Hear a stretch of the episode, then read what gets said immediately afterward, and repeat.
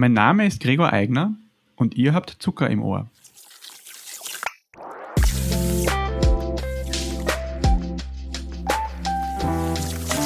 Zucker im Ohr. Hallo und herzlich willkommen zur siebten Folge von Zucker im Ohr. Mein Name ist Georg und hier ist mein Co-Host Alex. Hallo und unser heutiger Gast ist Gregor Eigner. Hallo, ich freue mich sehr, hier sein zu dürfen. Äh, Gregor ist Mitgründer und Geschäftsführer von Mipumi Games in Wien. Und ja, also ich würde sagen, wir steigen gleich ins Gespräch ein. Nur vielleicht zur Erklärung. Ähm, ja, möchtest du selbst Mipumi Games vorstellen oder sollen wir versuchen zu umreißen, was das überhaupt ist? Ich fände es sehr spannend, wenn ihr umreißt, was es eigentlich ist. okay. Okay. Also. Magst du, Alex, oder? Ja. Ja, ich versuch's mal. Ja, also ich würde sagen, äh, Mipumi Games ist ein österreichischer Spieleentwickler, der einerseits mit ähm, größeren Spieleentwicklern zusammenarbeitet, an großen Projekten, aber auch selbst eben Spiele quasi komplett im Eigenregie herstellt oder eben entwickelt, wie zum Beispiel The Lion Song und The Flower Collectors. Das ist schon richtig, ja. Genau. Also was wir machen ist, wir haben ähm, über die Jahre, die Firma gibt es ja schon elf Jahre lang, mhm. ähm, mhm. drei wichtige Säulen aufgebaut in äh, der Mipumi. Das erste ist einmal, dass wir an äh, Co-Developments machen, ähm, wo wir als Team mit anderen Teams, größeren Teams zusammenarbeiten und auch da integriert sind. Das ist eigentlich ganz toll, dass wir das machen können jetzt mit IO Interactive an der Hitman-Serie zum Beispiel oder Remedy haben wir auch äh, bei Control unterstützt und äh, mit Ubisoft äh, kollaborieren wir auch. Dann mhm. äh, zweite wichtige Säule ist, dass wir Auftragsarbeiten und äh, Portierungen machen auf andere Plattformen von Spielen. Haben wir mhm. zum Beispiel an äh, der Hitman-Serie haben wir da Hitman Trilogy gemacht gehabt. Das waren äh, Hitman Silent Assassin, Blood Money und äh, Contracts haben wir damals auf PlayStation 3 und Xbox 360 portiert. Und dann machen wir auch äh, komplette Entwicklungen. Und äh, das letzte, was schon angesprochen wurde, ist eben eigene IPs. Damit haben wir mhm. angefangen vor fünf, sechs Jahren circa. Und ähm, da ist es uns wichtig, dass wir auch einen ganzen Prozess als solches aufgesetzt haben in der Firma. Da gibt es nämlich den sogenannten Mipumi Day. Das ist immer der erste Freitag in einem Monat. Und an dem kann das ganze Team, abgesehen halt von dem Tag, Tagesgeschäft, an eigenen Ideen, Prototypen arbeiten, kann Recherche betreiben, kann Papers lesen, was auch immer gerade in den Kram passt. Und das ist auch einer unserer Ideenfindungsprozesse, aus denen dann quasi originär neue Ideen entspringen. Sehr ähm, ein Zufall jetzt, das, das wäre nämlich eine Frage gewesen später dann noch, was der Mipumi Day ist, weil wir äh, da auch schon drüber recherchiert haben kurz. Aber hast du jetzt eben schon beantwortet. Ich glaube, da ist ja The Lions Song auch daraus entstanden, aus so einem. Es ist ähm, teilweise daraus entstanden. Es ist ja. so, dass ähm, Lion Song ähm, ist ja ursprünglich vom Leaf Thief, von unserem Creative Director Stefan. Mhm. Und mhm. Er hatte das ähm, gemacht und äh, auf einem Ludum Dare eingereicht. Ähm, das waren damals äh, circa 5, 6 Minuten äh, Gameplay Experience. Und ähm, mhm. er hatte halt schon diese Idee ursprünglich, dass das Ganze nur sechs Farben haben sollte, also diese Sepia. Farbpalette. Ja. Und ähm, nachdem er dann so erfolgreich bei dem äh, Ludum Dare war, weil es war ja dann auf Platz 1 in Character und Mood und auf Platz 4 weltweit, wenn ich mich, glaube ich, richtig entsinne. Ich glaube, es war Ludum Dare 33 oder 34 mhm. ähm, ist es so gewesen, dass er dann auch äh, in der Firma uns approached hat an dem Impumidee und gesagt hat, so, das hat er gemacht, was machen wir, können wir damit was, wir könnten mit was machen. Und so haben wir dann quasi daraus äh, die Idee geboren, dass wir das Ganze episodisch gestalten könnten, mehr Geschichten als nur eine Geschichte erzählen, weil am Anfang war, ging es in erster Linie um die Geschichte von der Wilma, ähm, der ersten Protagonistin, also der Komponistin, die eine äh, kreative Blockade hat. Und mhm. äh, dann sind die anderen Geschichten daraus noch entstanden und wir haben dann gesagt, wir machen das Ganze episodisch, wir schauen, dass wir eine größere Geschichte haben und haben dann daraus das gesamte Projekt Lion Song entwickelt. Ja, sehr interessant. Also zu Lion Song muss ich sagen, ich habe das auch gespielt, also beziehungsweise bei der letzten Episode, muss ich gestehen, bin ich noch nicht ganz durch. Aber ich habe das jetzt die letzten Tage auf der Switch gespielt und äh, ja, ist schon interessant auch zu wissen, dass zum Beispiel die erste Episode wirklich so die Grundidee ist. Ich finde, man merkt das auch, also man merkt das nicht, aber die erste Episode ist schon ein bisschen anders als die anderen, meiner Meinung nach.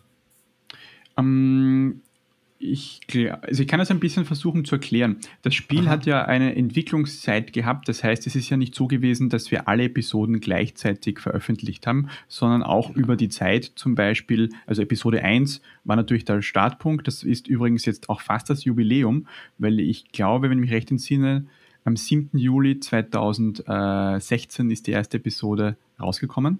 Also mhm. haben wir fast schon äh, das Vierjährige. Und ähm, wir haben natürlich dadurch die tolle Möglichkeit gehabt, dass wir Feedback von den äh, Spielern bekommen haben, mit dem wir auch arbeiten konnten.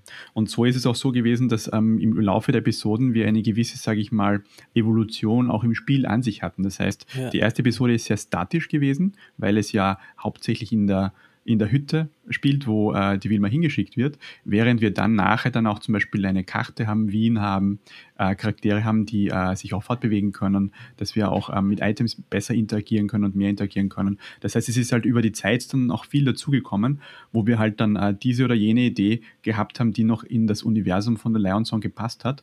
Und das Schöne war halt auch daran, dass wir halt ähm, je länger wir mit dem Spiel oder an dem Spiel gearbeitet haben, desto eher sind halt noch uns Sachen eingefallen, die wir auch noch machen können.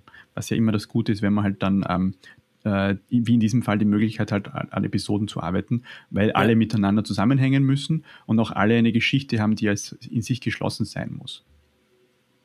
Und ähm, diese Entwicklungsphase, ähm, war das am PC oder wo, wo, wo ist da ursprünglich veröffentlicht worden, die erste Episode? Die erste Episode ist am PC veröffentlicht worden. Ähm, mhm. Wir hatten damals äh, einen äh, Release auf PC, Mac und Linux. Und okay. ähm, wir haben dann, als alle Episoden äh, fertig waren am PC, auch noch dann äh, gleich das Ganze für ähm, Mobile, also für iOS und Android released und waren da auch damals ziemlich happy, dass es, äh, wir geschafft haben, sowohl von Apple als auch von Google gefeatured zu werden in den Stores. Mhm. Und ähm, dann haben wir noch ein Jahr später dann die Switch-Version rausgebracht. Ja, ich, wir haben die erste Episode haben wir sogar gemeinsam gespielt, Alex und ich. Genau. Also der Stil ist einfach ein, ganz was anderes. Das hat mir wirklich gut gefallen, muss ich sagen. Aber ich muss mir jetzt fast selber auch noch das Spiel kaufen, weil ich möchte die anderen drei Episoden auch noch unbedingt spielen jetzt. Ich kann nur sagen, unbedingt die vierte Episode fertig spielen, weil ähm, mhm. äh, die, ähm, sage ich mal, äh, viel, äh, sage ich mal, äh, veröffentlicht und erklärt von dem, was halt ähm, generell, wie alle Episoden überhaupt zusammenhängen. Darum ist es, glaube ich, auch sehr cool, das zu sehen. Ja. Also generell äh, bis jetzt in den ersten drei Episoden mag ich das sehr gerne, wie die zusammenhängen. Diese Kleinigkeiten, die immer die Folgen dann doch verbinden, aber es ist halt doch eine eigene Geschichte. Das finde ich schon ganz cool eigentlich, wie das gelöst ist. Aber von der vierten weiß ich halt noch nicht. Ja, dann werde ich auch da nicht zu viel davon verraten. Was uns halt äh, generell wichtig war, war, dass ähm, die Geschichten keine Chronologie haben, sondern dass sie eigentlich zeitgleich passieren. Das heißt, ja. man könnte auch von, bei jeder Episode zum Spielen anfangen und dann zum Beispiel nach der zweiten die erste oder die dritte spielen. Und ähm, das ist etwas, was ähm, natürlich für uns auch ein bisschen komplizierter war, weil ähm, wir dadurch halt ähm, die Charaktere und Protagonisten, die in den Episoden vorkommen, äh, davon abhängig gestalten müssen, was in den anderen Episoden passiert ist oder nicht passiert ist, weil das ganze Spiel ja auch sehr stark von den Entscheidungen, die man trifft, abhängt. Mhm. Aber es war, sag ich mal, auch eine interessante Challenge daran zu arbeiten. Ist das Spiel ähm, eigentlich jetzt das meistverkaufte oder habt ihr noch ein, ein, eins, das sich besser verkauft hat? Ich bin mir jetzt gerade nicht sicher. Bei unseren eigenen Spielen ist es natürlich, dass das sich, ähm, weil es unser erstes Spiel ist, am meisten verkauft hat, weil Flower Collectors müssen wir noch also, ein bisschen Zeit geben, weil genau. das ist ja erst seit zweieinhalb Monaten released. Genau. Stimmt, stimmt. Das, sind also, das ist unser zweites Spiel gewesen, das heißt, wir haben jetzt diese beiden Spiele selbstständig äh, entwickelt und gepublished. Eine Frage noch äh, direkt zum Lion Song, äh, weil wir dann vielleicht auch ein bisschen wegkommen davon. Äh, und zwar äh, dadurch, dass ich das jetzt gestern auch noch gespielt habe, in der zweiten Episode, äh, da gibt es ja die Figur Grete. Mhm. Und ich habe das nicht geschafft, also am Ende stand dann bei mir, dass ich und 61% der Spieler es nicht geschafft haben, Gretes Gunst zu gewinnen. Kannst du das vielleicht spoilen oder äh, was wäre passiert, wenn man es schafft? Es wäre ein versöhnliches Ende. Oder ein versöhnlicheres Ende als das, das du gehabt hast. okay.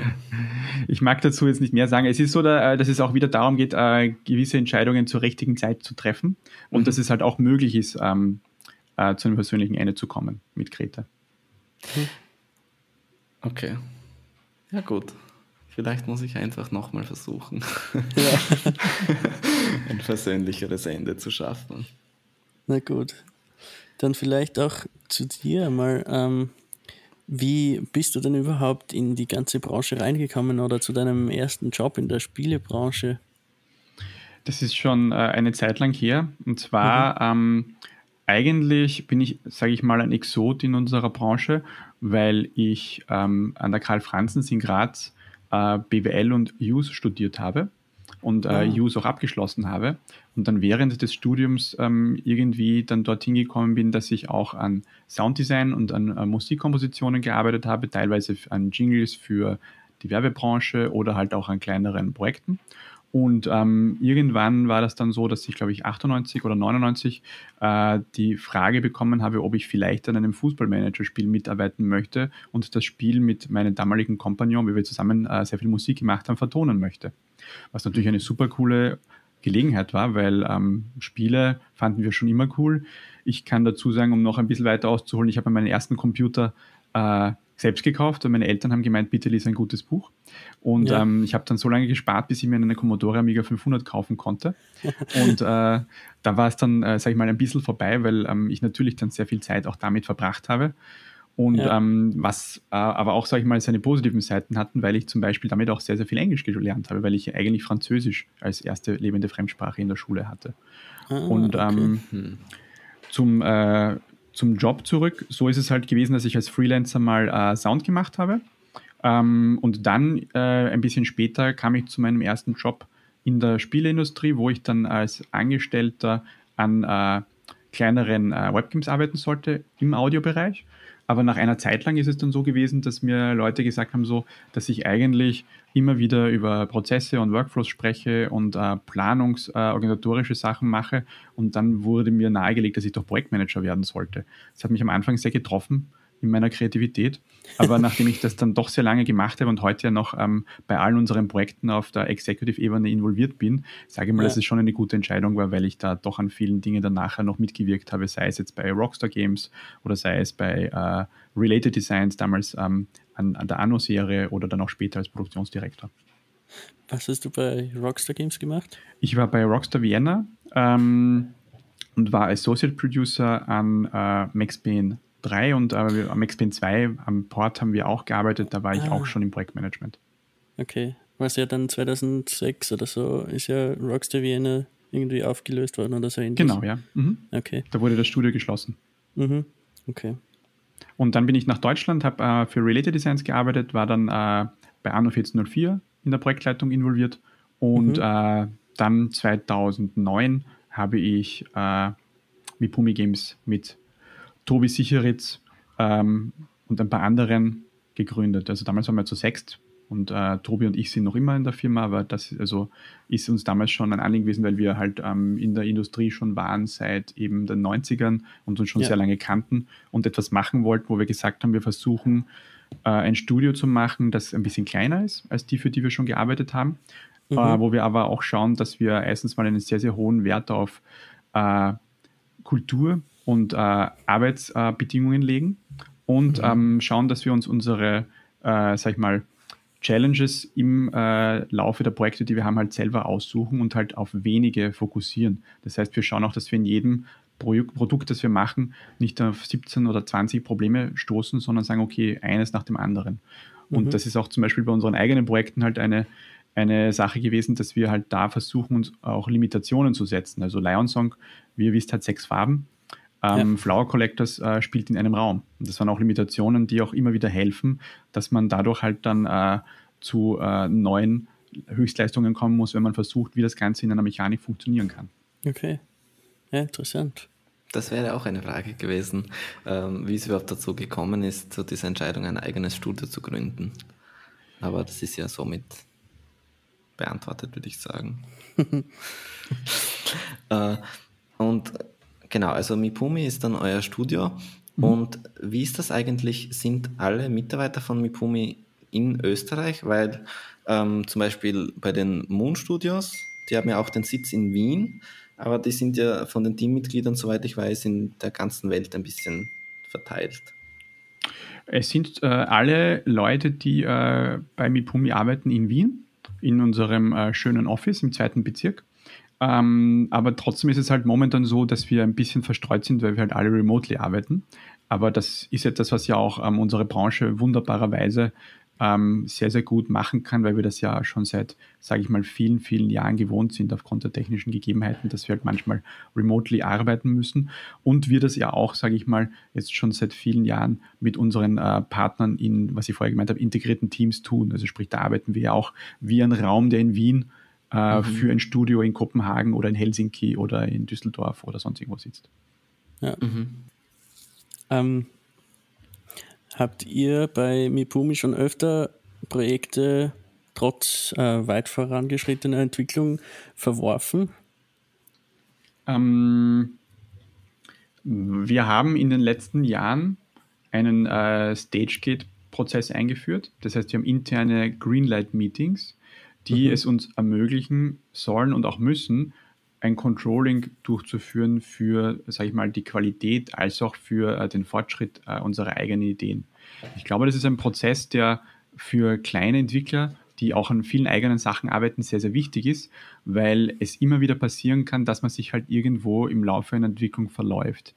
Wenn ich vor allem auch selber keine Kriterien dafür setzen kann, wann es fertig ist, ist es halt besonders schwer. Und das ist etwas, was ähm, uns das ganze äh, Auftragsgeschäft halt äh, immer wieder vorzeigt. Wir arbeiten dort sehr stark in äh, einem, sage ich mal, Timeline. Wir haben äh, Milestones, an denen wir arbeiten müssen und das sind auch Ziele, die zu einer fixen Zeit vorgegeben sind. Das hast du bei Eigenentwicklungen nicht so oft, vor allem bei kleineren Teams. Und deswegen war es uns wichtig, dass wir halt diesen Prozess etabliert haben, wo wir halt auch für uns schauen, dass wir halt regelmäßig unseren Content kontrollieren, schauen, sind wir eigentlich dort, wo wir sein wollen? Okay. Ist es so, dass wir neue Fragen beantworten müssen oder funktioniert das als solches? Und das ist etwas, was ähm, auch äh, ganz gut äh, mittlerweile funktioniert. Ist jetzt schon das, das, zweite Jahr, in dem wir das machen und ja. was auch in Zukunft bei allen unseren eigenen Produktionen so funktionieren wird. Ich habe auch jetzt gerade, es ist gerade lustig, dass das Thema angesprochen wird, weil ich gerade einen hm. Vortrag darüber gehalten habe. Ah, okay. Ja, das heißt, das schützt euch dann auch davor, dass, so, dass es so weit überhaupt kommen kann. Das wär, würde dann schon viel früher verworfen werden. Genau, ja. Das okay. ist eben, glaube ich, etwas, was wichtig ist, weil ich weiß es eben auch ähm, durch die vielen Jahre, in der ich schon in der Industrie bin, dass es nichts gibt, was frustrierender ist, wenn du halt ähm, äh, Team, Budget, Zeit in etwas hineinsteckst und ja. eigentlich dann irgendwo das Ziel vor Augen verlierst, weil du nicht mehr genau weißt, warum du eigentlich dorthin gekommen bist oder einfach viel zu groß planst, weil es ist ja auch eine Frage dann zum Beispiel, wie groß kann ein Team jetzt sein, das an einer eigenen Entwicklung arbeitet? Kann es das ganze ja. Studio sein? Kann man sich das überhaupt leisten? Ist es so, dass es nur ein paar Personen sind? Können ein paar Personen ein äh, Massively Multiplayer Online-Spiel äh, für den PC entwickeln äh, mit einer Open World? Wahrscheinlich nicht. Und dann muss man sich halt überlegen, was sind halt die, sag ich mal, äh, Ziele, die man sich stecken möchte und was sind die Battles, die man picken kann, ohne halt äh, dabei irgendwie in die Hölle zu kommen. Ja, und also du, ihr müsst ja das jetzt immer quasi durchgehen und auch planen, was ist möglich, was können wir überhaupt umsetzen. Aber gibt es so Ideen oder ähm, Projekte, wenn du alles machen könntest, quasi, egal jetzt Kosten oder Mitarbeiter, ähm, wo du sagst, das wäre so ein Traumprojekt, was ich gerne mal umsetzen würde? Etwas, was ähm, uns als äh, Studie und mir wichtig ist, ist, dass ähm, wir gerne an Spielen arbeiten möchten, die einen äh, gesellschaftlichen äh, Mehrwert haben und die einen Kontext haben, der für uns alle als Menschen wichtig ist. Ich glaube, dass wir als Medium eine unglaublich große Chance haben, auch dorthin zu kommen, wo, wo halt ähm, Film und Fernsehen heute sind und äh, wo mhm. wir, sage ich mal, erst gerade mal so gerade dran schnuppern, wie es sein könnte.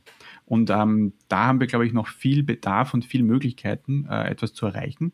Und genau da möchte ich auch ansetzen. Darum ist es auch wichtig gewesen mit unseren ersten beiden Spielen, dass wir ähm, eine narrative, einen narrativen Kontext setzen, ähm, mit Geschichten, die vielleicht äh, nicht jeder sofort erzählen würde, aber die trotzdem gesellschaftlich relevant sind. Und das ist definitiv etwas, ähm, wo wir auch gerne weiterarbeiten würden. Mhm.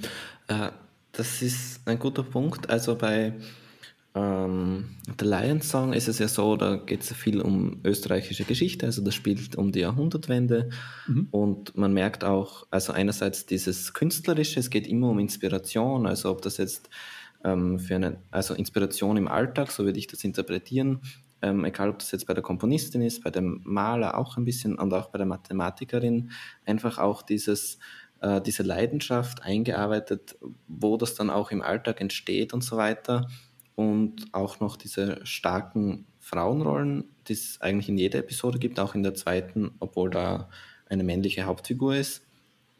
Äh, und wie schaut das aus bei The Flower Collectors? Also, was war da der Reiz, diese Geschichte dann zu erzählen? Ähm, äh, der Reiz, diese Geschichte zu erzählen, die kam mal ursprünglich halt äh, daraus, äh, wie wäre es, eine Geschichte in einem Raum zu erzählen. Und äh, mhm. originär kam es daher, dass ich äh, leider ein tollpatschiger Mensch bin und ähm, eine Treppe runtergeflogen bin und ähm, mir dabei den Fuß gebrochen habe und dann auch selber eine Zeit lang einen Rollstuhl hatte, mit dem ich ähm, mich fortbewegen musste und ähm, da, äh, sage ich mal, eingeschränkt war. Was dadurch geführt hat, dass es mal etwas war, man könnte eine, eine Spielidee entwickeln aus diesem, äh, sage ich mal, Blickwinkel.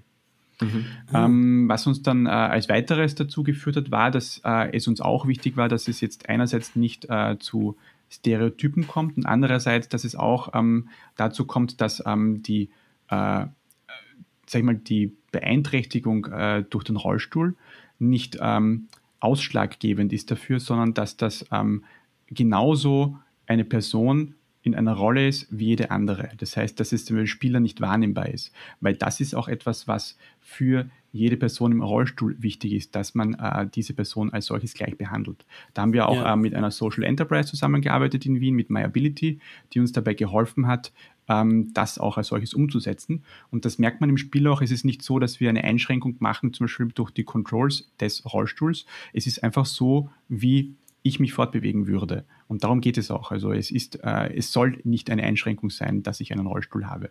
Weder für mich als die Person im Rollstuhl noch für die Umwelt. Sehr interessant. Ich finde das auch einen, einen richtig guten Ansatz irgendwie. Mhm. Also ich habe mir überhaupt nicht so Gedanken gemacht in diese Richtung, aber wenn du das so erzählst, das macht alles Sinn irgendwo. Und ähm, darüber hinaus äh, haben wir auch anthropomorphe Charaktere in dem Spiel weil ähm, wir da, sage ich mal, mit äh, Stereotypen spielen können, weil etwas, was ähm, sehr, sehr gut schon in der Vergangenheit funktioniert hat, sind halt Fabeln und Fabelwesen. Ja. Und äh, die, sag ich mal, Attribute, die Fabelwesen zugeordnet werden, sei es jetzt der Hase oder die Schildkröte oder der Fuchs oder äh, die, die Taube. Und ähm, damit können wir auch spielen, weil wir haben jetzt da zum Beispiel Jorge, den Bären, der hier im Rollstuhl sitzt, also der starke Bär. Ja. Und gleichzeitig dann halt auch dann äh, die äh, Melinda die Katze oder ähm, dann äh, andere Charaktere, auf die ich jetzt nicht näher eingehen möchte, weil ich sonst äh, wahrscheinlich zu viel wieder vom Spiel spoile. Aber generell war es so, dass wir halt eine Auswahl von äh, mehr als 20 Tieren hatten und halt überlegt haben, welches Tier passt mit welchen Attributen am besten zu welchem Charakter und wie können wir dann auch ein bisschen, sage ich mal, diese Stereotypen brechen, die man sich erwarten würde. Mhm. Das ist auch interessant, dass du das jetzt angesprochen hast. Haben wir erst kurz davor auch gesprochen über das, dass das im Spiel vorkommt. Also generell, versuche ich nochmal kurz zusammenzufassen für die Hörer, die es nicht wissen. Ähm, so wie ich das verstanden habe, bei The Flower Collectors geht es darum, um, also es spielt in Barcelona 1977 und ein ehemaliger Polizist, der eben im Rollstuhl sitzt ähm, und sich eben nur in diesem Raum dadurch aufhält, äh, ähm, beobachtet einen Mord. Ist das so richtig? Das ist richtig, ja. Und das ist und quasi der Startpunkt der Story. Das ist der Startpunkt und, der Story, ja. Und eben diese, dass alle Figuren sind eben anthropomorph, also genau das hast du eh schon erklärt, was das bedeutet. Ja, und ähm, was wir halt ähm, drinnen haben, ist halt ähm, ein interessantes äh, Setting, also sprich Barcelona 1977. Ähm, es ist die Zeit nach Francos Tod ähm, und der Zeit des Umbruchs in Spanien. Und das ist auch etwas, was wir im Spiel in gewisser Hinsicht widerspiegeln.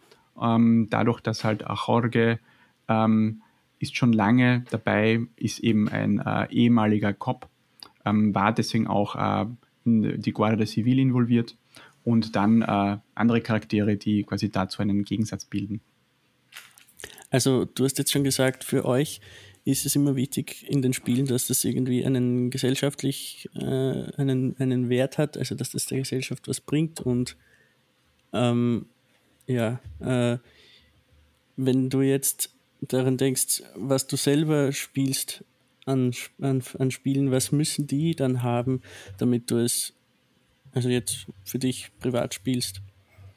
Ähm, es ist so, dass ich ähm, zum Glück äh, Spiele auch noch als Spiele wahrnehme und nicht mhm. ähm, schon dort bin, dass ich sage, ich analysiere noch alles. Also ich schaue mir sehr, sehr viele Spiele an, keine Frage. Ich spiele auch zum Beispiel sehr, sehr viele kleine Spiele, die ich einfach zufällig finde, weil es mir ein Anliegen ist und wichtig ist, dass halt, ähm, sage ich mal, kleine Entwickler andere kleine Entwickler unterstützen. Und ähm, es auch so ist, dass wir halt in einem Markt, an dem so viele Spiele auf so vielen verschiedenen Plattformen jeden Tag erscheinen, wenn wir Perlen mhm. finden, dann müssen wir diese Perlen auch anschauen und spielen. Und ja. das ist etwas, was ich sehr, sehr gerne mache. Ähm, aber ich schaue mir auch Blockbuster an und spiele auch Blockbuster. Und ähm, da ist es so, dass ich natürlich lieber Spiele spiele, die eine äh, gute Geschichte haben als solches und die ähm, unser Medium, sage ich mal, irgendwo fordern und ausreizen. Ja. Und ähm, das ist etwas, was ähm, nicht jedes Spiel kann.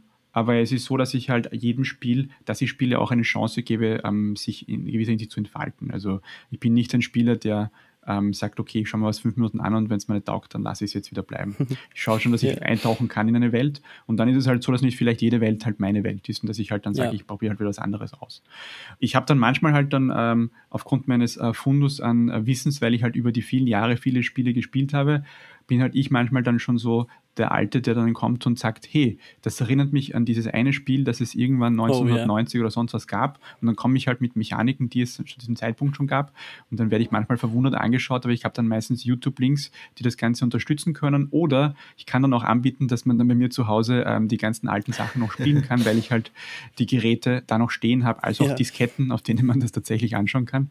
Mhm. Und manchmal ist es dann halt so, dass dann, sage ich mal, die Romantik äh, des Spieles ein bisschen äh, gelitten hat, dann auch äh, zum Beispiel mit Framerates oder mit der Zeit. Ja. Mhm. Ähm, was, was spielst du aktuell? Aktuell spiele ich ähm, äh, Divinity äh, Original Sin 2, weil mhm. ähm, dieses Spiel eine unglaubliche Tiefe hat, die mich fasziniert und es einem Möglichkeiten bietet, ähm, äh, Dinge auf verschiedenste Art und Weisen zu lösen ähm, was für mich ein bisschen eine Erinnerung hat, wahrscheinlich auch deswegen ein bisschen Romantik an äh, die Ultima-Serie von Origin seinerzeit. Und deswegen ähm, ist es etwas, was mir zurzeit sehr gut gefällt.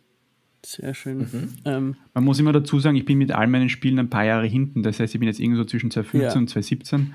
Ähm, okay. Ich habe einen Backlog von Spielen, also ich habe auch alle aktuellen Spiele, aber es dauert immer ein bisschen, bis ich dann dazu komme. Manchmal okay. freuen sich dann alle Leute, wenn ich dann sage, so, hey, ich habe jetzt äh, zum Beispiel Horizon gespielt oder Uncharted gespielt, und zwar Uncharted 2 oder 3, was schon halt eine Zeit lang äh, auf dem Buckel hat, ja.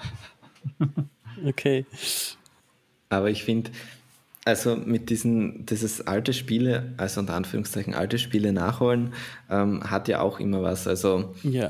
in den meisten Fällen funktioniert das ja dann auch noch gut und, und wenn das gut altert, dann ist es ja noch besser als wenn man es jetzt nur wegen dem Hype spielt, sondern wenn man das Interesse dann doch noch behält. Das finde ich auch, ja. Dann später spielt.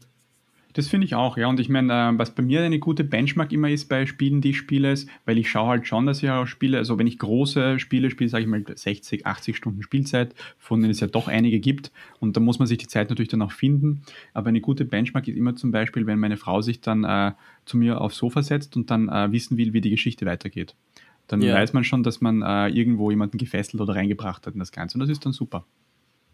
Ja, ich habe das ganz stark jetzt momentan wieder mit, ähm, der, mit dem Bioshock-Franchise eigentlich, mit dem ganzen Thema, weil ich das einfach so wahnsinnig genial finde, wie das aufgebaut worden ist, dass eben auch erst im Nachhinein die ganzen Zusammenhänge dann entstanden sind. Das ist sowas, wo, was mich richtig, richtig ja, gefesselt hat eigentlich mit seiner Geschichte. Ja, ich meine, was, was mich, sage ich mal, in den letzten Jahren sicherlich am, ähm, am meisten geprägt hat, war sicherlich Witcher, weil mhm. Witcher ähm, äh, eine Art von Storytelling irgendwie gebracht hat, die ähm, niemand erwartet hat und an der, sage ich mal, viele Spiele dann danach gemessen wurden, die das versuchen, aber dann auch nicht erreichen. Was ich mit ja. meine, ist halt ähm, diese, diese, diese krassen klassischen Gegensätze, die halt sehr einfach darzustellen sind, Klischees, schwarz und weiß zu vermischen ähm, viel graue, äh, sag ich mal, Untertöne reinzubringen und äh, keine Entscheidung äh, als richtige oder falsche Entscheidung darstellen zu lassen, ist schon, finde ich, äh, große Kunst. Natürlich mhm. gab es da auch eine gute Buchvorlage, keine Frage. Mhm. Aber ja. dennoch ist es halt etwas, wo ich sage, viele Spiele, die ich halt davor gespielt habe und danach gespielt habe, ähm, haben sich daran messen müssen und wo ich das Gefühl gehabt habe, so ja, schade eigentlich, da könnte man mehr machen. Vielleicht gleich zu dem Thema, was dich da jetzt, weil dich Witcher so geprägt hat, da was ist denn, welche Idee oder welches Konzept hat dich da in der Spielewelt am meisten ähm, beeindruckt, seit du überhaupt mit Spielen in Kontakt bist? Ähm, an Spielen generell? Ja, oder ja, schon. Also es kann auch irgendwie sein, wenn du sagst jetzt Virtual Reality oder ein besonderes Feature bei irgendeinem Spiel oder ja. so in diese Richtung. Ich glaube, das, was mich am meisten beeindruckt hat, war ähm, die Möglichkeit, dass wir nonlineares Storytelling in einem Spiel abbilden können und die Möglichkeiten, die damit verbunden sind, allerdings auch natürlich damit verbunden, was das dann auch heißt für das Spiel selbst und für die Kosten von dem Spiel. Also mhm. was mich sicherlich am meisten fasziniert hat am Anfang, sage ich mal, ähm, bei Spielen, also am Anfang ist es schon wieder äh, ein Understatement, weil es war schon viel später, aber ähm, das war Fahrenheit von äh, Quantic Dream mhm. weil ähm, da in den ersten äh, ein, zwei Stunden äh, hattest du eine unglaubliche Dichte an Möglichkeiten, was du in dem Spiel machen konntest, basierend auf dem, wie du in dem Spiel agierst. Und ich ja. weiß noch, ich habe das Ganze dann äh, nämlich als Test mit äh, acht oder neun verschiedenen Spielern gespielt und bei jedem Spieler, wo ich zugeschaut habe, äh, inklusive mir selbst, waren andere Entscheidungen drinnen. Und das fand ich extrem faszinierend, dass das ein Spiel überhaupt bietet als Möglichkeit, dass ja. du so eine Emergenz aufbauen kannst. Natürlich ist es etwas, was, ähm, sage ich mal, dann äh, nicht über die Länge des Spiels haltbar war, weil das Spiel einfach zu groß ist dafür. Aber es war so, dass es am Anfang halt diese Dichte hatte, wo ich gesagt habe, so, wenn es Spiele schaffen, eines Tages dorthin zu kommen, dann ist es großartig. Mhm. Mhm. Ähm, ja, Alex, was? Ich war zu sehr mit Zuhören vertieft, als dass ich daran denken konnte, eine nächste Frage zu stellen. Also, nein, ähm, noch weiter zu diesen ganzen Konzepten vielleicht. Also hätte ich noch eine Frage von mhm. einem Freund von uns. Ähm, der fragt nämlich. Also wir haben also die, die Frage, Frage, ist wirklich an dich verstanden. gerichtet. Ja. Ja, und Alex und ich haben es jetzt nicht ganz verstanden, was er meint, weil wir da anscheinend nicht so, nicht so drinnen sind in dem Thema. Er fragt, glaubst du, dass BCIs in der Zukunft eine Rolle spielen werden, zum Beispiel in Verbindung mit VR? Ähm, was war PCIs? Ja, das haben wir auch nachschlagen müssen. Alex, du hast das vorher gut erklärt, glaube ich. Ja, also was er meint, ist quasi so implantierte Chips oder sowas, damit man dann zum Beispiel auch Gerüche wahrnehmen kann und einfach ein noch immersiveres Erlebnis hat. Ob das jemals quasi wirklich was Spruchreifes werden wird, so in, in diese Richtung. Ich glaube, das ist schon ein Schritt zu weit. Ich glaube schon, dass es interessant ist, aber ich glaube, der erste Schritt, der mal wichtig ist, ist, ähm, dass wir ähm, in VR ähm, zu äh, Brillen kommen, die ähm, als solches nicht als ähm, e-, extra Hardware wahrgenommen werden oder als, ähm, sag ich mal, Hindernis aufgrund des Gewichts oder aufgrund mhm. ähm, der Verkabelung oder sonstiger Dinge. Ich glaube, dort müssen wir hinkommen als erstes und dann kann man mhm. sich über solche Sachen Gedanken machen, weil das, was, glaube ich, alle äh, VR-Trends äh, in sich hatten, also sprich sowohl auch dann quasi die 3D-VR-Zeit am Anfang 2000 als auch jetzt war, dass die Hardware noch ähm, problematisch ist.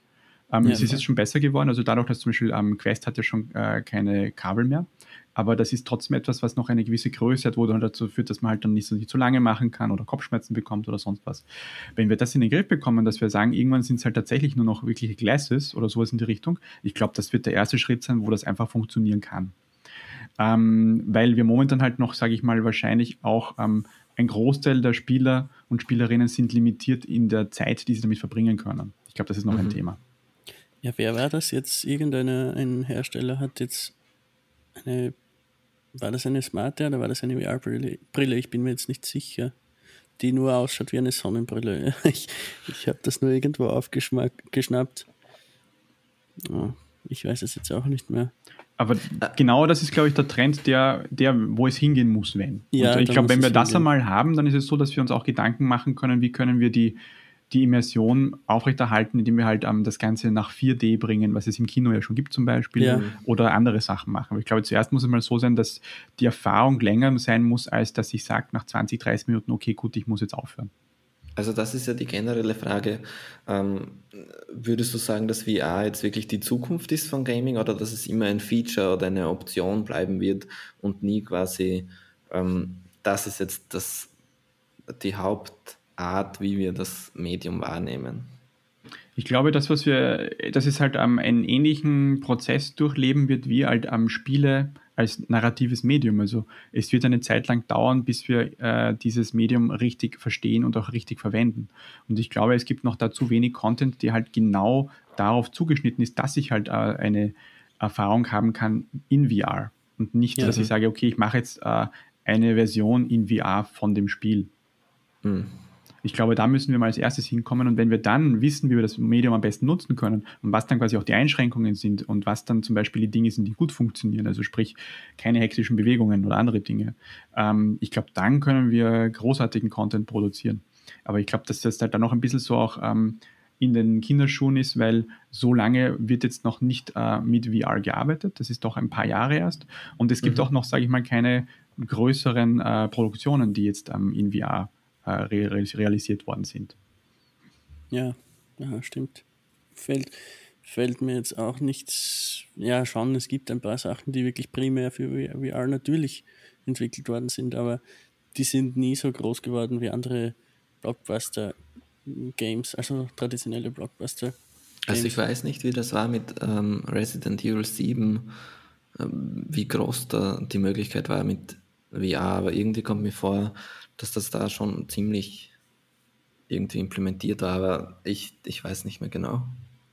Es, äh, Resident Evil hat das sicherlich gut gemacht, keine Frage. Also es gibt nur halt da noch zu wenig in diese Richtung und mhm. dann sind die Hürden dafür zu groß. Also sprich, ja. äh, ich muss Hardware kaufen, die Hardware, vielleicht äh, ist es halt so wie mit, ähm, sage ich mal, Peripheriegeräten, die es ja auch gibt. Also ich glaube, dass viele Menschen das noch so verwenden, halt wie jetzt zum Beispiel früher die Dreamcast Angle oder das, ähm, die, die Lightgun oder sonst irgendwas oder die, die, ja. äh, die äh, Sambas für äh, Samba di Amigo mit denen man dann rasseln konnte auf einer Tanzmatte. Ähm, und dann sagen, okay, das ist nett, ich mache das jetzt mal kurz und dann mache ich es wieder nicht.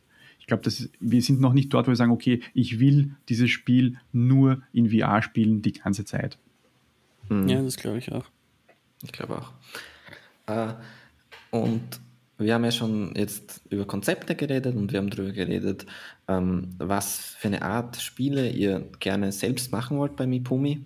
Aber ähm, genau deswegen, also weil ihr eben so auf diesen kulturellen Faktor setzt und so weiter und das ja auch, also jetzt nicht falsch verstehen, aber dann schon auch mehr seine, seine Liebhabergruppe anspricht als jetzt immer den Massenmarkt. Ähm, wie schaut es da aus? Wäre Crowdfunding nicht eigentlich eine Alternative für euch? Ähm, es ist sicherlich ein interessantes Konzept. Ähm, ich sehe aber Crowdfunding jetzt auch, ähm, sage ich mal, immer wieder als ähm, Möglichkeit ähm, für eine Community oder für Marketing, sage ich mal, als jetzt ähm, mhm. tatsächlich ähm, Funding äh, zu realisieren. Auch etwas, was zum Beispiel von Crowdfundings selbst immer wieder gesagt wird. Es müssen äh, Spiele und Spielkonzepte schon in einem fortgeschrittenen ähm, äh, Teil fertig gemacht sein, weil äh, das Problem, das man sonst haben wird, ist, dass ähm, die Erwartungshaltung von den Personen, die crowdfunden, einfach viel weit weg, viel zu weit weg sein wird von dem, was die Entwickler eigentlich erreichen wollen.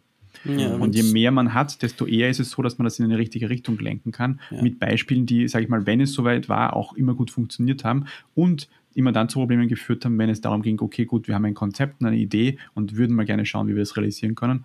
Hat sich natürlich auch ein bisschen, sage ich mal, jetzt wenn man Kickstarter hernimmt, ähm, erübrigt, weil es nicht mehr so große Fundings gibt für Spiele wie früher mhm. einmal, sage ich mal so vor fünf plus Jahren.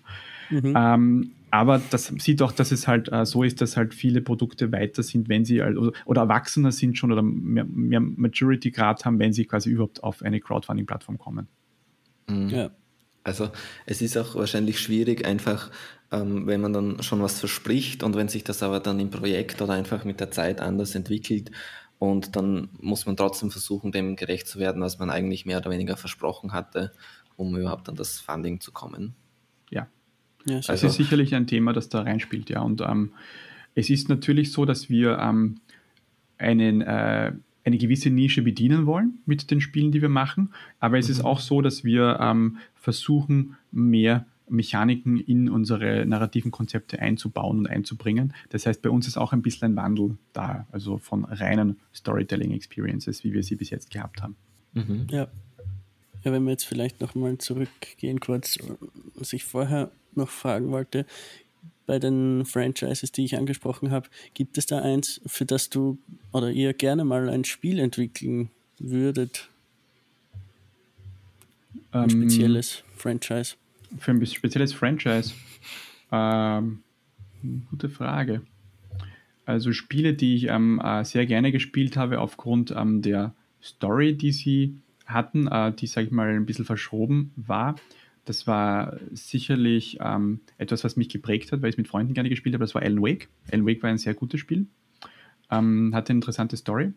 Ähm, dann äh, Quantic Dream hat interessante Spiele gemacht. Ähm, da ist die Frage, sage ich mal, immer der Größe des Spiels. Das heißt, ähm, das ist etwas, was ähm, sicherlich auch da hineinfließt.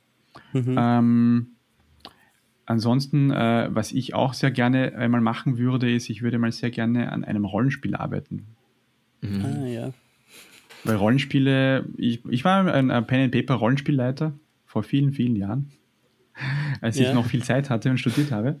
Ja. Ähm, und äh, das ist etwas, was natürlich auch dann wieder in dieses ähm, Narrativ reinfließt. Also was kann man für Geschichten wie erzählen und wie weit äh, shapen das die Spieler, die halt quasi dann äh, das Spiel vorantreiben und wann muss der Spielleiter, den man quasi dann ja irgendwo dann immer sehen kann, in jedem Spiel sitzt ein kleiner Spielleiter in der Technologie. Ähm, wie weit kann dann der Spielleiter es schaffen, die äh, Fantasie aufrechtzuerhalten und wo kommen dann die Grenzen?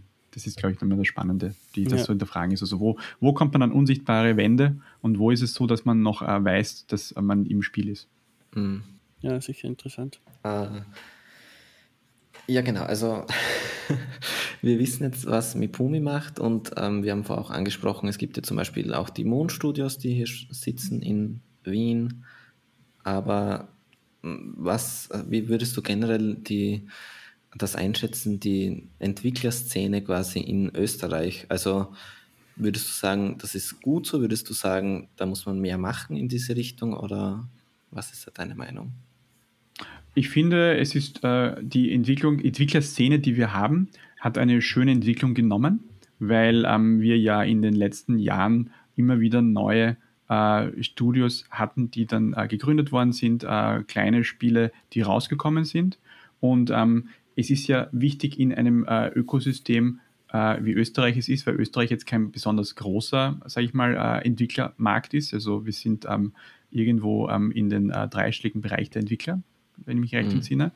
Ist es so, dass halt ähm, wir da auch äh, miteinander schauen müssen, wie wir uns helfen können. Und das finde ich etwas sehr, sehr Positives äh, in Österreich, dass halt ähm, die Branche und die Entwicklerszene ähm, sehr, sehr supportive ist.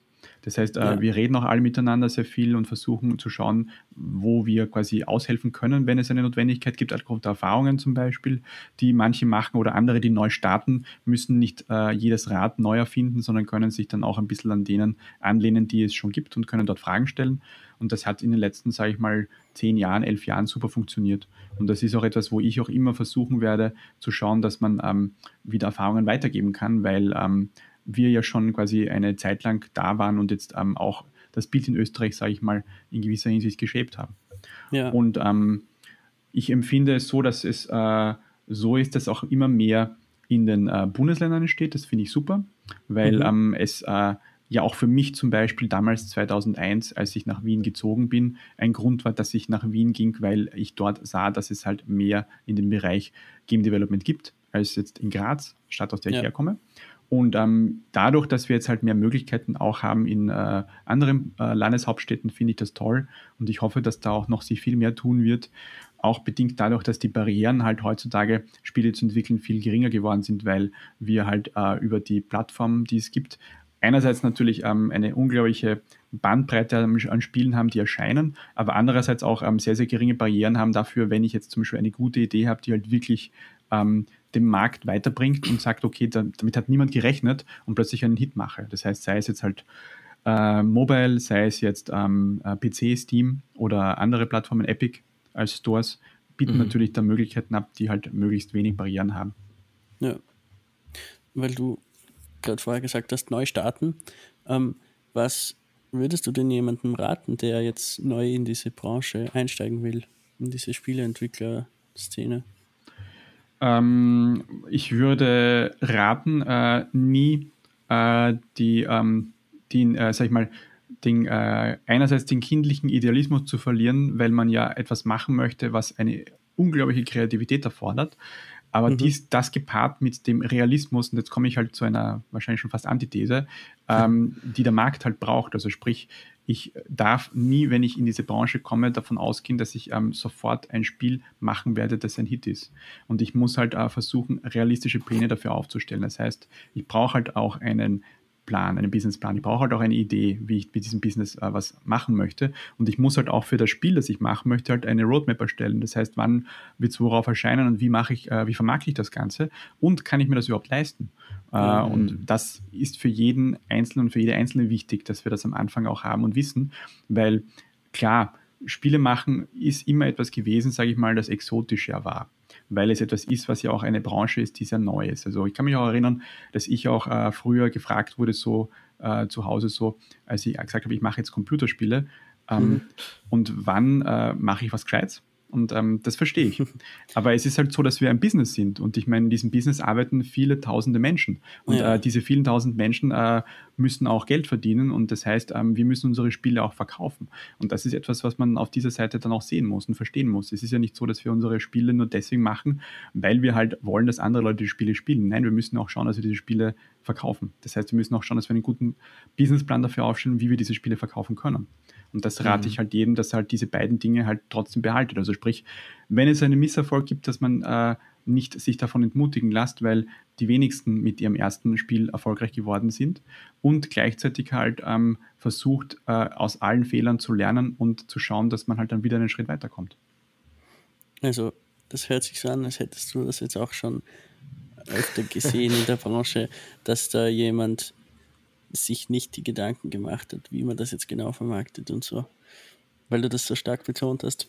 Ich glaube, dass es etwas ist, was ähm, sehr, sehr häufig passiert, ähm, auch als zum Beispiel bei, ähm, es ist ja schön, dass es in Österreich jetzt auch sehr viele äh, Pitch- äh, und Match-Events gibt, wo man quasi äh, neue, äh, junge Teams pairt mit ähm, Advisern, die ihnen helfen, sozusagen die Materialien für äh, Business Development zu machen oder ja. äh, das Playable zu machen, dass sie zu einem Publisher bringen können, weil mhm. das auch etwas ist, was von der anderen Seite immer wieder moniert wurde, so es gibt so viele coole Ideen, aber niemand macht sich Gedanken, was man mit der Idee machen kann, weil ja. es reicht halt nicht, wenn ich mhm. jetzt ähm, auch zum Beispiel euch eine Idee erzählen würde, ich müsste halt wissen, wie äh, diese Idee zu einem Spiel wird, wie viel es kostet und äh, welche Plattformen es äh, werden sollen und wann ich glaube, dass ich halt nachher dann irgendwie mit Geld verdiene, weil ich ich kann ja nicht einfach irgendwo hingehen äh, und sagen, geht auch bei einer Bank nicht, ich hätte gerne bitte Geld.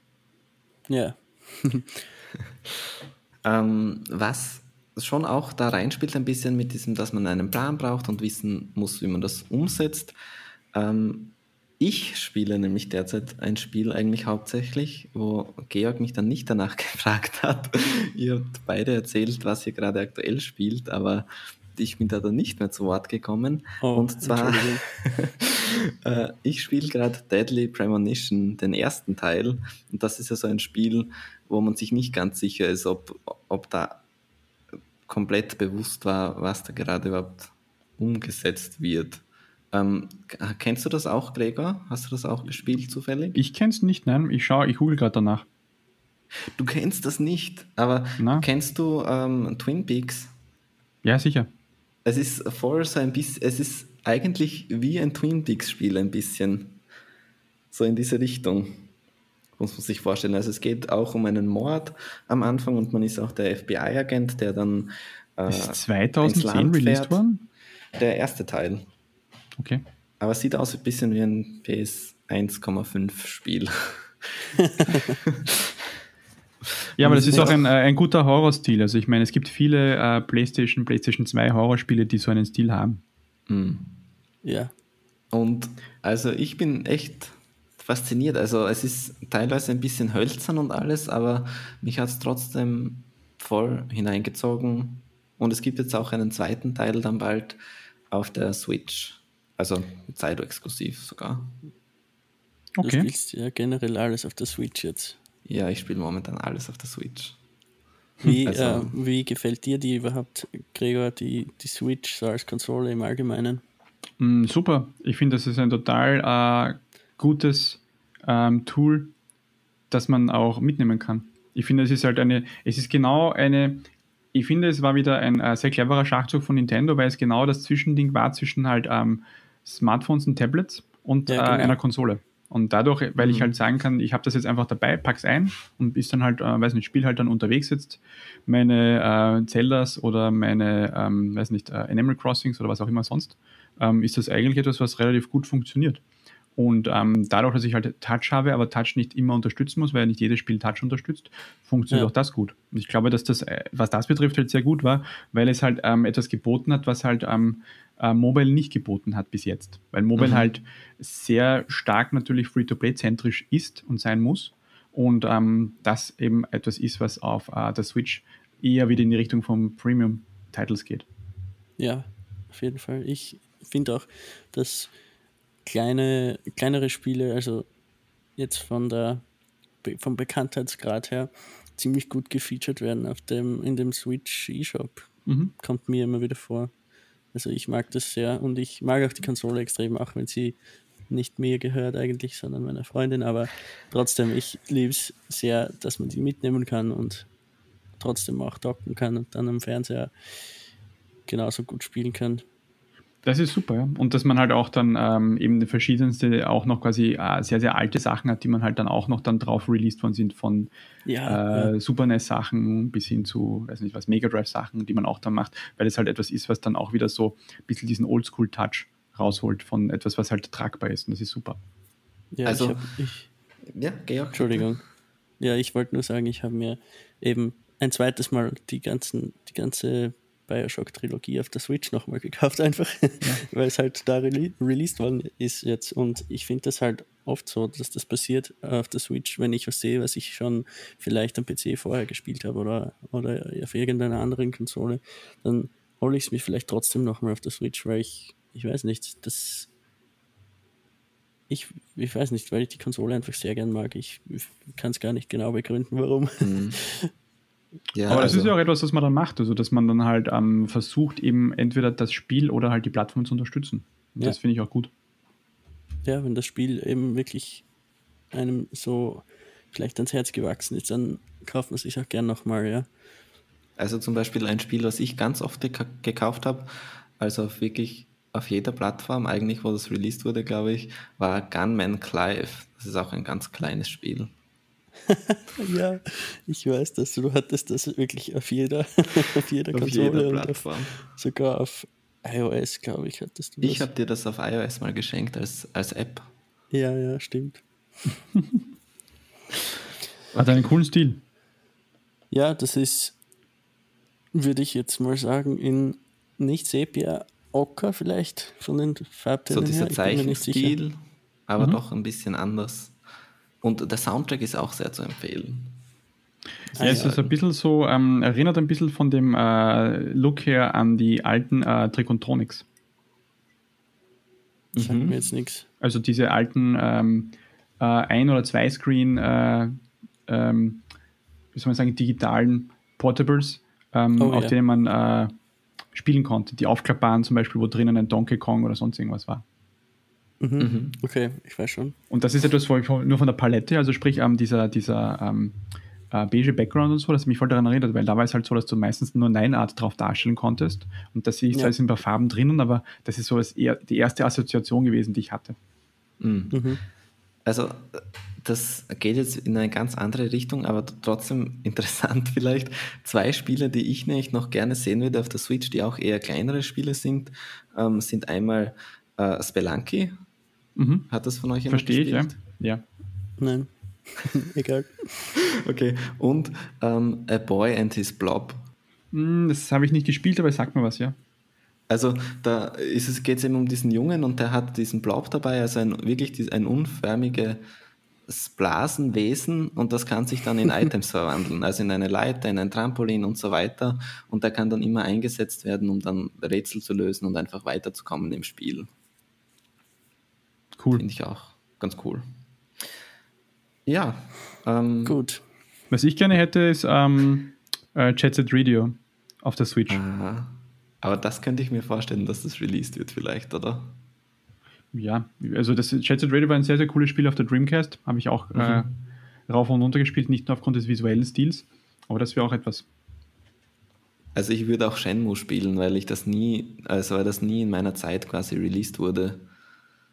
Also ich bin jetzt halt 23 und das war nie so in meinem Radius. Also generell die Dreamcast war eigentlich nie. Ich wusste das nicht, dass es das gibt, als, als die aktuell war und im Nachhinein dann auch nie besorgt oder so. Achso, ja, klar. Ja, gibt es eh einige Remakes, die kommen. Es kommt jetzt auch dann Crystal Chronicles, auch ein Spiel, das ähm, damals am ähm, cool bahnbrechend war, weil es halt eines der ersten Koop-Couch-Spiele äh, war, wo man halt äh, zu viert in einer fantastischen Welt, die halt von äh, Square Enix inspiriert war, rumlaufen konnte. Mhm. Mit, äh, also Final Fantasy Welt de facto, weil es ja Final Fantasy Crystal Chronicles gewesen, also mit Chocobos und weiß ich was allem. Okay. ja, ich sehe das gerade. Ja, cool. Ja, gut. Dann, Alex, bevor wir jetzt noch viel zu viel Material abdriften. sammeln und so weiter abdriften. Ja, genau. Also dann würde ich sagen, sind wir mit den Fragen und mit dem Gesprächspart durch.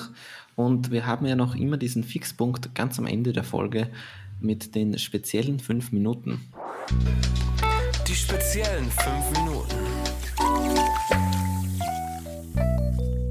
Also die spe speziellen fünf Minuten, das ist ein Segment in unserem Podcast, wo der Gast, der Folge, für den Gast der nächsten Folge ein Thema vorbereitet und auch für uns. Also wir wissen das auch nicht.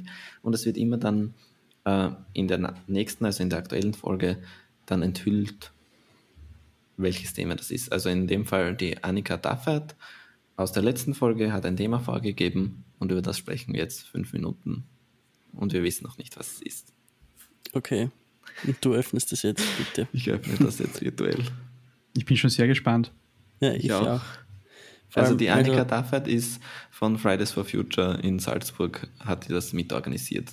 Also okay. für die, die es nicht wissen.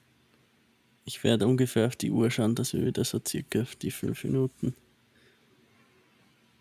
auffüllen. das Schnittmaterial. Ich kann das nicht öffnen am iPhone. Was denn? da kommt. Das ist alles, das, ich kann das nicht öffnen. Okay, das ist kein Schnittmaterial. Das bleibt drin im Podcast. ich öffne das jetzt, okay? Bitte. Ähm, das ist wirklich ein sehr random Thema. Dann ist es gut. Das Thema der heutigen fünf Minuten ist Pferde. Ich kann okay. zu Pferden oh, nicht viel sagen. ähm, Pferde.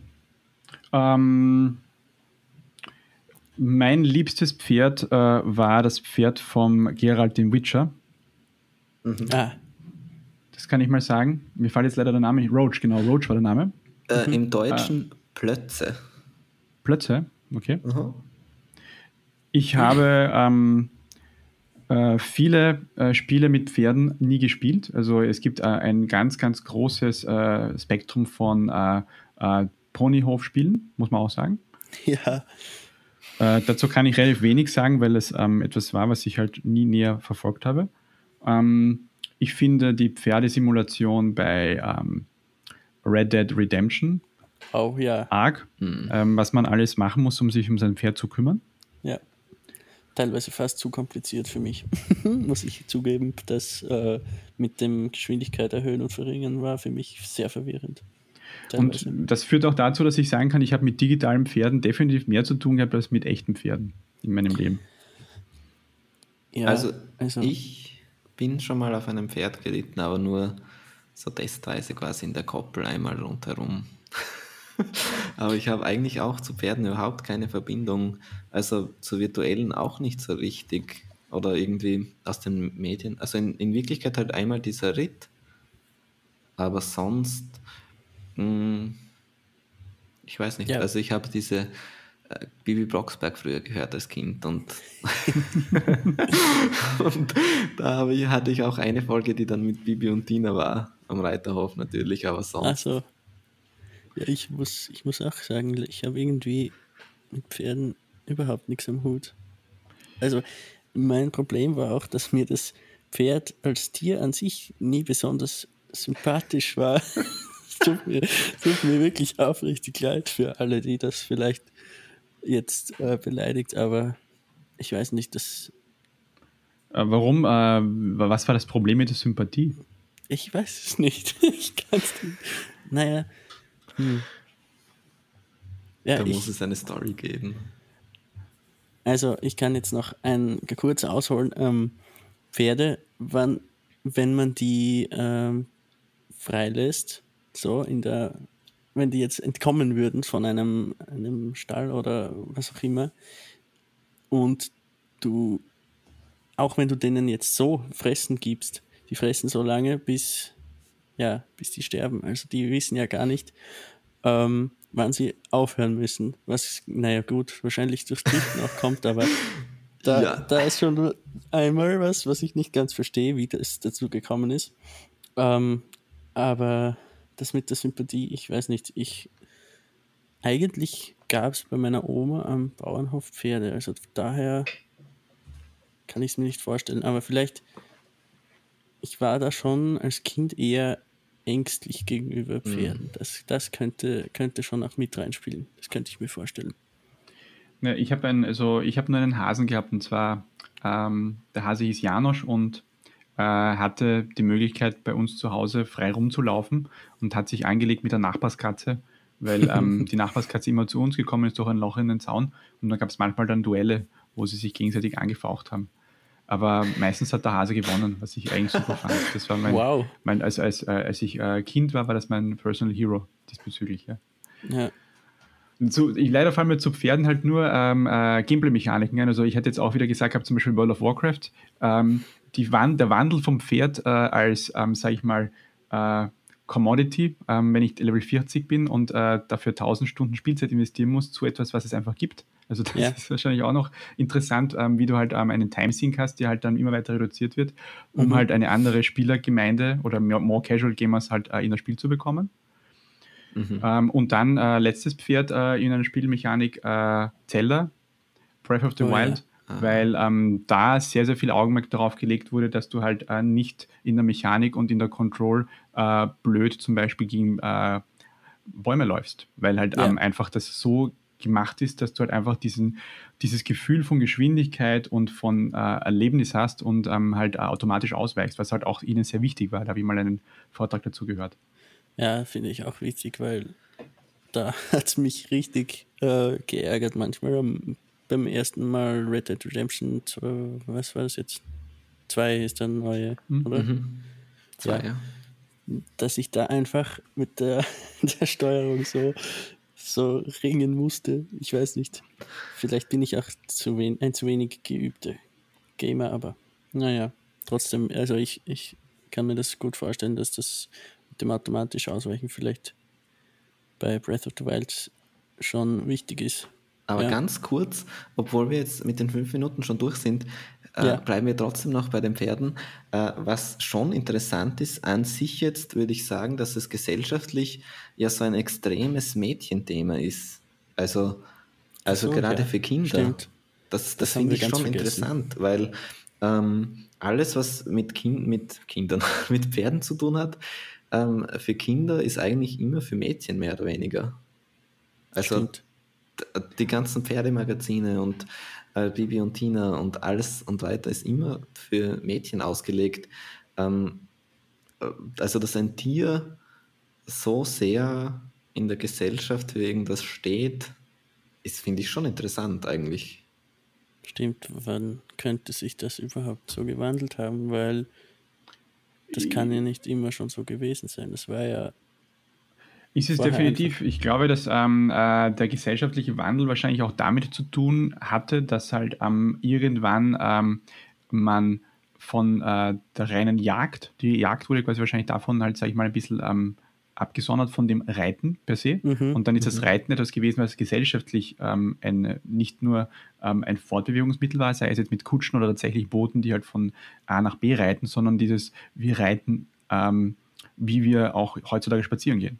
Und ähm, das vielleicht so, dann dazu ja. geführt hat, dass man dann da vermehrt in größeren Gesellschaften, wahrscheinlich auch mit äh, mehr Damen, eben unterwegs war. Und vielleicht ist es dann da so ein bisschen in diese Richtung gedriftet. Ich kann es aber nicht sagen, es ist auch nur eine Vermutung. Aber mhm. es ist natürlich richtig, das stimmt, also dass es halt sehr, sehr stark da verflochten ist. Ich habe daran, muss ich sagen, jetzt auch überhaupt gar nicht gedacht daran, weil es für mich gar kein Thema war, das in irgendeiner ja, Form zu äh, differenzieren, weil ähm, ich, sage ich mal, den Kontext zu Pferden einfach gar nicht hatte und mhm. auch nie darüber nachgedacht hätte, äh, wer jetzt reitet, weil für mich das halt etwas ist, okay, entweder ich mag es oder ich mag es nicht und ja, ich dann einfach unterscheide, ob das jetzt äh, quasi Mann oder Frau wäre. Und ein ja, fiktives. Pferd noch. Mhm. Ähm, aber auch als Kind, da gab es diesen Film äh, Spirit, der wilde Mustang. Kennt ihn jemand? Nein. Spirit, der wilde Mustang ähm, ist, äh, ich glaube, das war nach meiner Zeit dann, das kann ich mich nicht erinnern, nein. Ja, das, das war, ich kann mich erinnern, dass das öfter ähm, in den Kinder, weiß ich nicht, Kinderprogrammen angekündigt worden ist, aber. Ja, es gibt es eine Serie auch. Okay. Aber der Film ist so krass, weil ähm, da geht es darum, da, also da geht es um einen Mustang und der ist eben ein Wildpferd und ähm, der ist halt dann mit Indianern und wird dann gezähmt von den Indianern und dann kommen aber halt die Europäer und wirklich Genozid an den Indianern und die Pferde Was? werden gefangen genommen und benutzt für den Eisenbahnbau und das ist halt ein Film ab sechs Jahren oder so, Ach, der diese ganzen Bitte. Themen behandelt. Aber eigentlich ganz cool. Also weil es ja dann doch kinderfreundlich eingeflochten wurde und dann anscheinend funktioniert hat. Wahnsinn. Ja, so ein bisschen wahrscheinlich dann wie die ähm, äh, japanischen Zeichentrick-Serien der 80er, also von, äh, was war Mario über, na Marco, der argentinische Junge, über Perin, über, weiß ich was alles, wo auch immer sehr, sehr, sag ich mal, äh, epische, tragische Geschichten waren, wo viel passiert ist und sehr, sehr weite, sage ich mal, Heroes Journeys zurückgelegt werden mussten, bis man dann irgendwann zu dem Ende gekommen ist und dazwischen halt äh, unglaublich viel Drama verpackt war. Mhm. Mhm. Stimmt. Na gut, dann so viel zu Pferden. ja. Aber um, war wirklich ein random Thema. Also hat mich gefreut. Gute Auswahl eigentlich. Ja, ich finde auch. Also mich mag sogar teilweise noch viel mehr, wenn es mich so extrem überrascht. ja, stimmt. Dafür ist das ähm, unser, dafür sind die fünf Minuten da. Genau.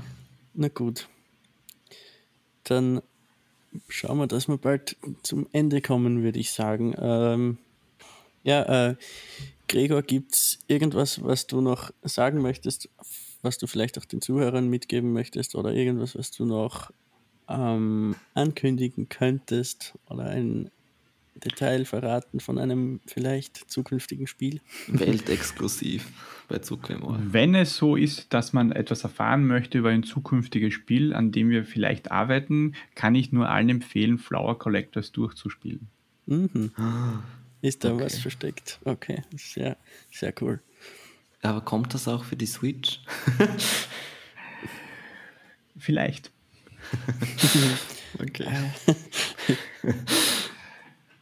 Ja, wo wird es jetzt nochmal äh, initial released? Blau Collectors ist schon released. Ah ja, ähm, wurde es. wurde schon released. Also es wurde äh, released auf äh, PC. Ja, PC, ja, okay, Steam, genau. äh, GOG. Okay, ja, das wollte ich wissen. Okay.